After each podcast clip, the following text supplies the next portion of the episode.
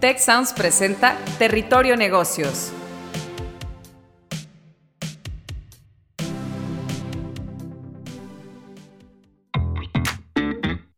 Bienvenidas y bienvenidos a un nuevo episodio de Territorio Negocios.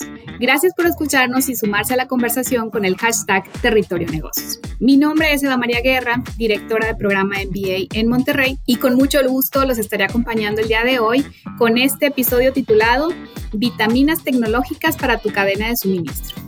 Y para conversar sobre este tema tenemos como invitados a Iván Fernández Perchanker, director de Omnicanalidad y Plataforma de Microservicios en Blue Yonder. Bienvenido, Iván. Gracias.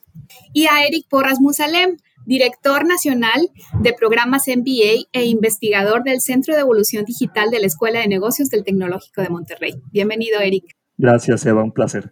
Gracias. Y bueno, pues no es un secreto que las cadenas de suministro se han transformado a gran velocidad con la llegada de la industria 4.0, automatización y, los, y la transformación de importancia de los datos, ¿no? Hicimos una pregunta a nuestra audiencia sobre cuál es la tecnología que más ha revolucionado los procesos en las empresas en la última década y encontramos que el 50% de las respuestas menciona que es la nube, seguido por inteligencia artificial y el Internet de las Cosas. Y aunque hay otras tecnologías como los gemelos digitales, simuladores, etcétera, que están impulsando un proceso transformacional que atraviesa prácticamente todas las industrias sin importar en qué parte del mundo se encuentra, pues encontramos que los beneficios de evolucionar particularmente el tema de la logística y las cadenas de suministro eh, para aprovechar todas estas tendencias digitales son múltiples. Entre ellas, procesos más veloces y su optimización, mejor atención de demanda, eh, menos recursos implicados, incluidos temas ambientales. Y pues en resumen, clientes más satisfechos y empresas más flexibles y eficientes.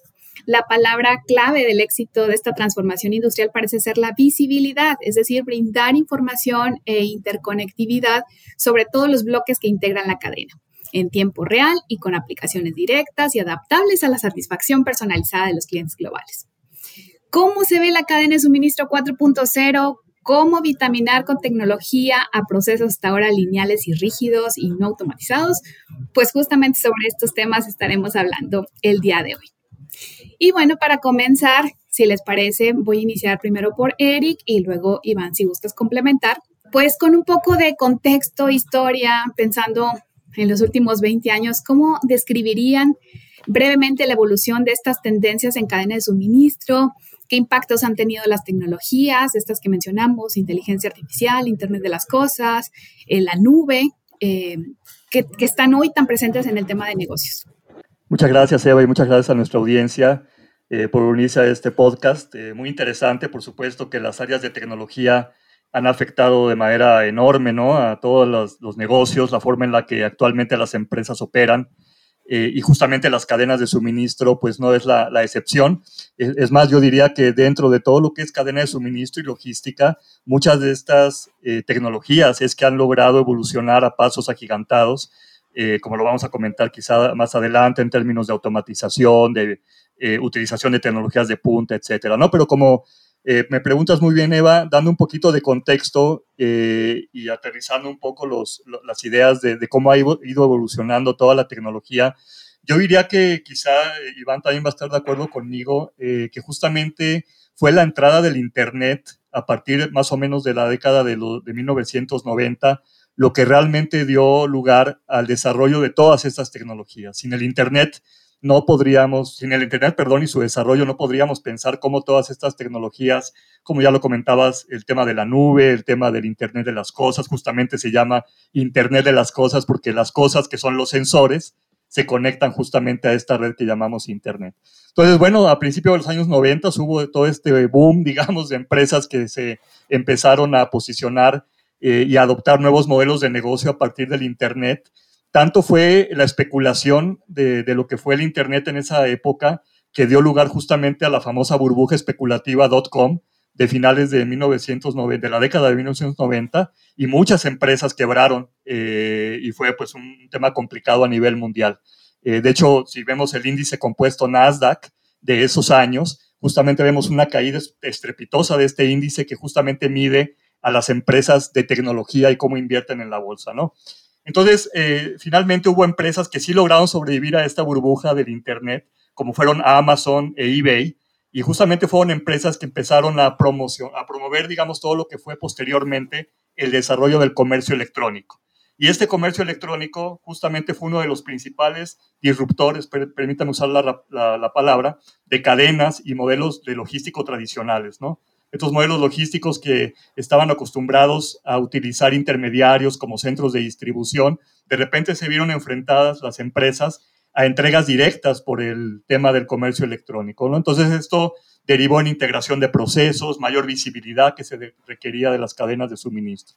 Las expectativas de los clientes también fueron aumentando a partir del comercio electrónico. Y aunque sí había empresas que habían hecho, eh, digamos, modelos por Internet de entregas directas, digamos, el caso más paradigmático es la empresa Dell Computers, eh, finalmente esto derivó ya en un modelo que hemos venido llamando omnicanalidad y del que Iván es experto en estos temas, también nos va a platicar un poquito sobre eso, pero que finalmente pues fueron grandes cambios en la cadena de suministro. Otra cosa que podría resaltar es todo el tema de la globalización, eh, que, digamos, de alguna manera empezó a, tener mayor impacto a nivel mundial con la entrada de China en el 2001, a finales del 2001, en la Organización Mundial del Comercio. Eh, esto generó, pues, obviamente, eh, cadenas de suministro extendidas por todo el mundo, digamos, con producción en Asia, principalmente en China, y extendidas hacia Europa, otros países de Asia, América Latina, Europa, ¿no?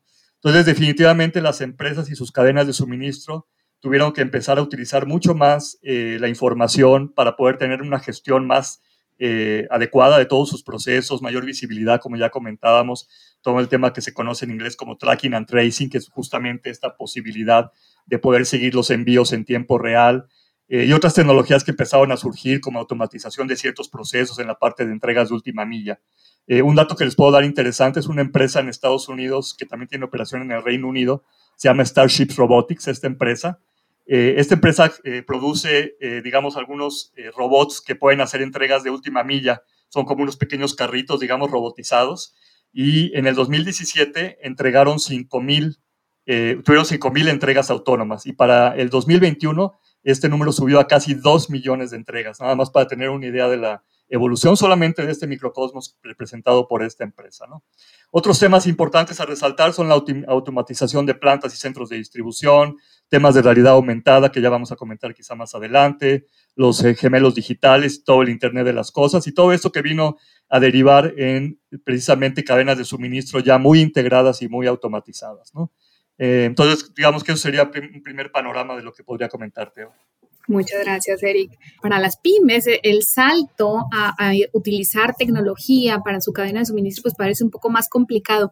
¿Qué características debería tener una organización para que pueda ser sostenible esta transformación? ¿Qué tecnología de cadena de suministro les conviene utilizar?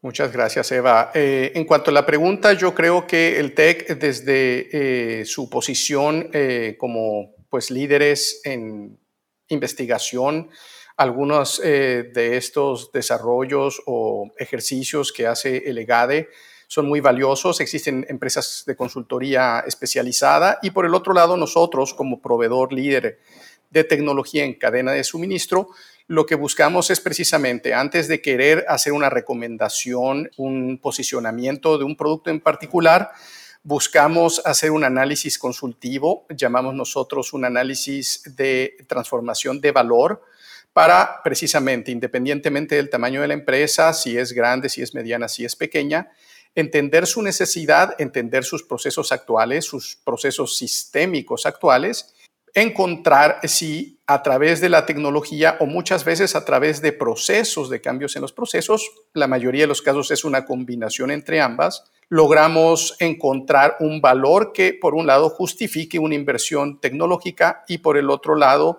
represente un buen fit de uso en la madurez de, adopción de la tecnología para cada tipo de empresa. Entonces, eso sería lo primero para poder con las empresas, en este caso pymes, identificar áreas que pueden empezar a ser puntuales.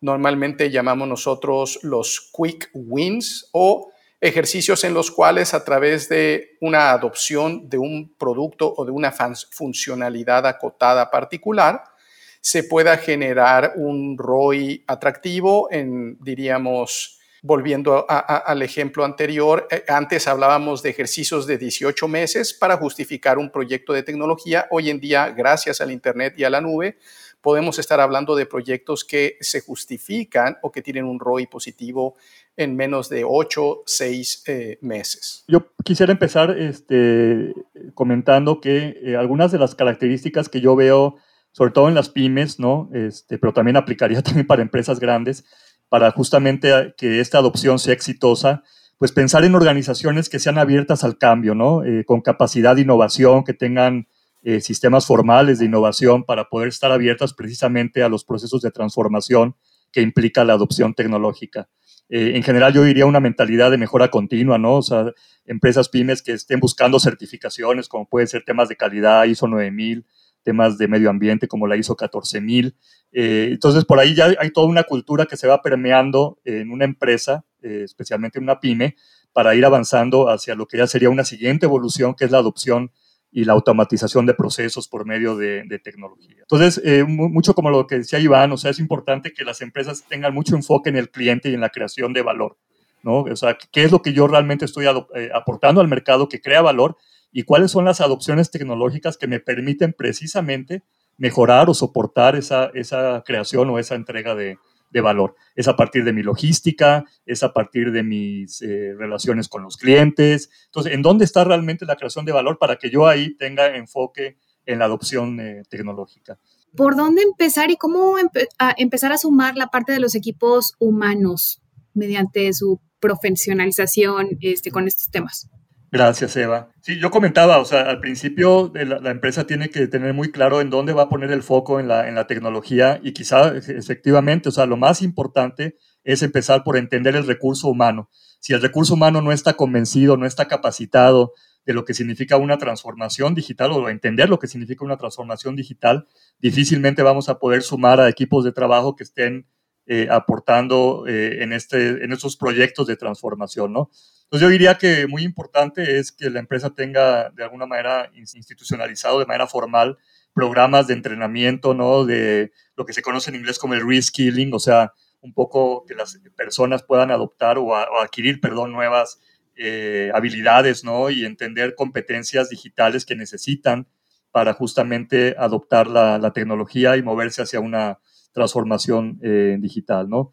Estar convencidos de eso y yo diría, bueno, pues evidentemente la cabeza de la organización tiene que primero estar convencida de que la transformación digital y la adopción de tecnología es algo que, que agrega muchísimo valor, que ya no es negociable y que en el mundo que vivimos hoy en día, efectivamente, eh, pues las empresas están metidas en esta vorágine, por así decirlo, de, de adopción tecnológica, pero que tiene que empezar por el recurso humano y su, y su capacitación, sus competencias digitales. ¿no?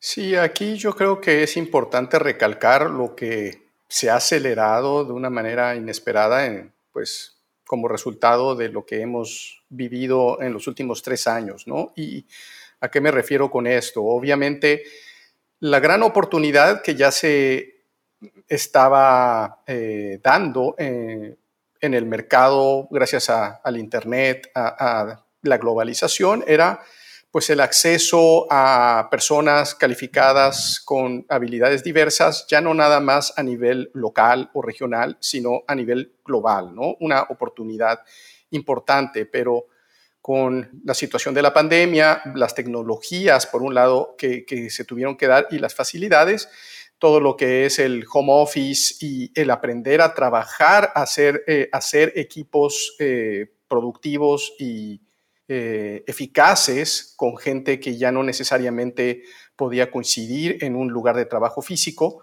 Bueno, eso incrementaba retos a las tecnologías y, regresando a lo que tiene que ver con tecnología en cadena de suministro es nuevamente, ¿no? Las tecnologías tienen que encarar este tipo de retos y capitalizarlos como oportunidades en donde se puede hacer planeación, eh, ejecución, monitoreo eh, de las cadenas de suministro de manera virtual, de manera remota, sin importar en dónde están las personas. Eh, hemos visto el crecimiento de soluciones denominadas torres de control que precisamente buscan tener capacidades de monitoreo de alertamiento en cadenas de suministro globales, pero viendo esto por detrás, igual eh, las personas que tienen que eh, coordinar, que tienen que hacer la planeación, que tienen que eh, reaccionar ante cualquier desviación o alerta, Igual estamos hablando ya de equipos híbridos que combinan eh, personas que están regresando a las oficinas con equipos eh, que pueden estar en varias ciudades o inclusive países. Entonces, todo esto es algo que está acelerando a pasos agigantados. Muchas gracias. Y bueno, pues para finalizar, eh, una tendencia en el crecimiento de, en torno a estas cadenas de suministro 4.0, pues es la de los microservicios. Eh, desde Blue Yonder, ¿cómo describirías esta arquitectura y cómo pueden las empresas aprovecharla? Muchas gracias, Eva. Sí, un poco resumiendo eh, sobre los puntos anteriores, hablábamos de esa evolución desde los sistemas ERP eh, e o sistemas generalistas. Y por el otro lado, las soluciones puntuales, los proveedores expertos en una solución de nicho, que esto en el tiempo ha venido colisionando de maneras de interfaces complicadas, eh, costosas, etcétera, que gracias al Internet nos permitieron primero elevar las tecnologías existentes a tecnologías que se les denominan SaaS, o tecnologías eh, desarrolladas nativas de nube. Ahora, ¿cuál es esa siguiente evolución en base a lo que platicamos en la encuesta? Bueno, si bien estamos hablando de tecnologías que venían siendo concebidas, desarrolladas, programadas de manera modular, pues cada vez más vemos que las empresas necesitan capacidades, es decir, funcionalidades específicas. Por un lado, tenemos que reconocer que existen inversiones en desarrollos propios legados de muchos años o inversiones en estos sistemas eh, generalistas, ERPs, eh, de muchos años que no son fáciles de transicionar o de querer reemplazar de un día para otro. Y obviamente, volviendo al tema del valor que deben de representar, muchas veces ese esfuerzo no es algo por donde quisiéramos empezar.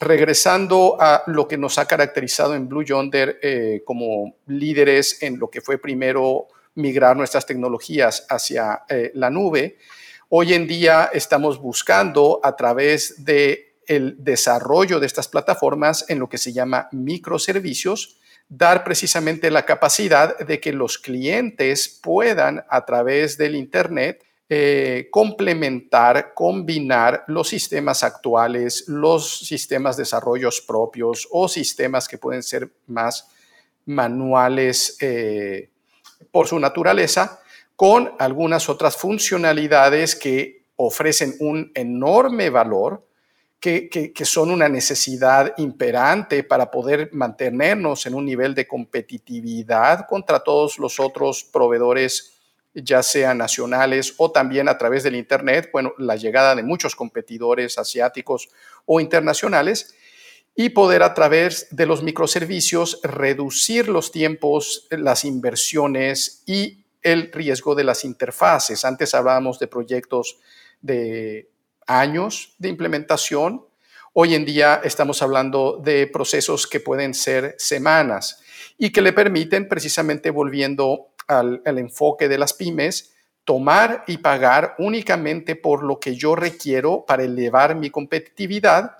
Y por el otro lado, siempre la recomendación es buscando ver por detrás de ese proveedor que tiene ya una arquitectura de microservicios, buscar ese liderazgo o ese acompañamiento en donde yo pueda tener una flexibilidad de expandirme, de consumir más microservicios en el tiempo y yo ser de alguna manera el arquitecto de mi estrategia de sistemas, de mi estrategia de modernización de cadenas de suministros, pero también con muchísimo más control y certidumbre de los costos de las inversiones y lo más importante, del tiempo en el cual yo voy a poder acceder a los beneficios que esa tecnología, que esos microservicios me van a habilitar en mi cadena de suministro. Entonces estamos viendo un cambio radical eh, a nivel de cómo las empresas pueden acceder y pueden modernizar sus plataformas tecnológicas y particularmente enfocadas a cadena de suministro.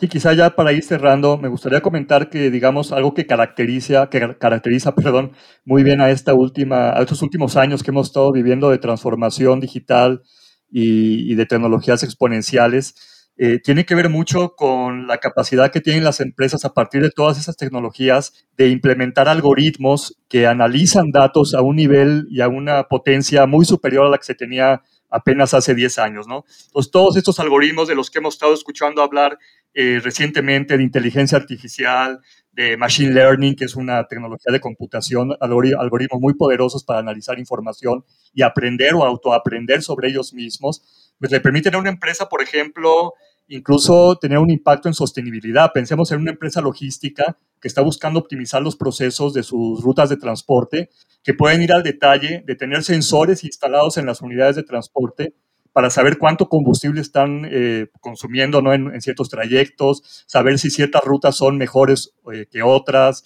eh, incluso temas de accidentes o minimización de accidentes, y todo esto ser procesado en la nube a partir de estos algoritmos que les permiten a una empresa tener pues muchísimo mayor impacto en términos de reducir su huella de carbono, por ejemplo, ¿no?